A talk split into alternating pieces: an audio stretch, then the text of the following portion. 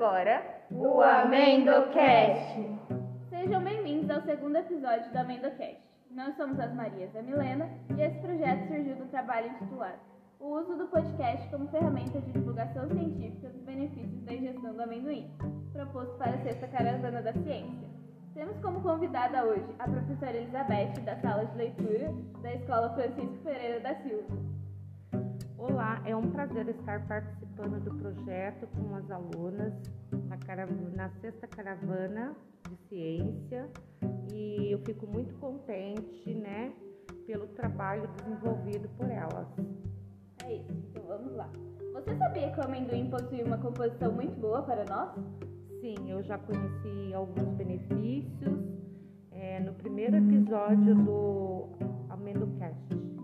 Bom, como vimos anteriormente, o grão do amendoim possui de 25 a 32% de proteína, que são as albuminas e as globulinas, 8 a 12% de carboidrato, 3% de fibra e 2,5% de minerais.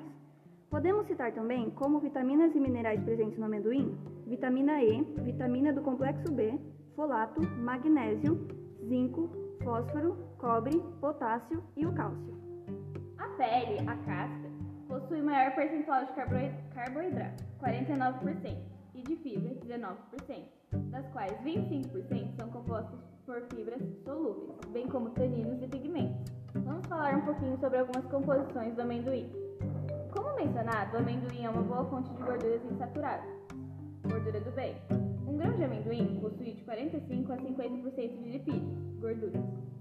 Principais gorduras encontradas no grão são o ômega 9, o ácido oleico, e o ômega 6, ácido linoleico, presente exclusivamente em oleaginosas.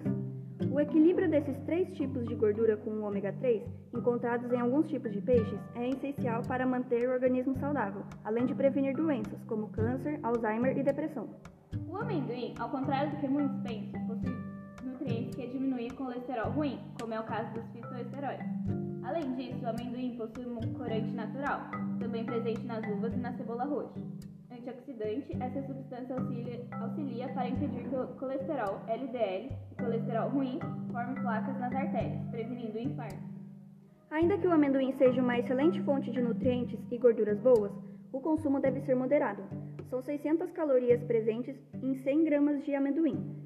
Por isso, ainda que seja caracterizado como saudável, a recomendação médica é ingerir sem excessos, devido ao seu alto valor calórico.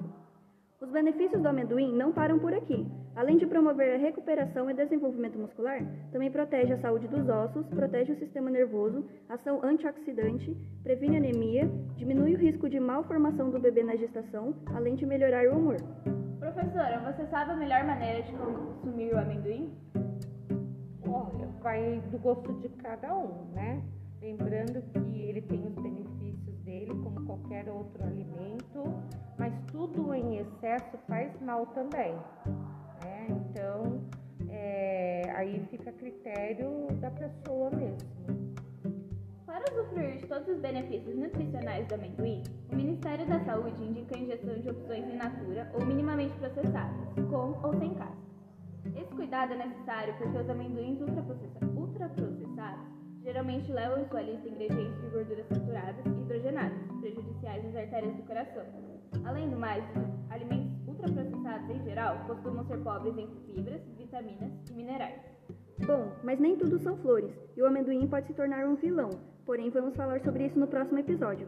Agradecemos aos nossos convidados pela participação, também a você que está ouvindo. Te esperamos no próximo episódio do Amendocast.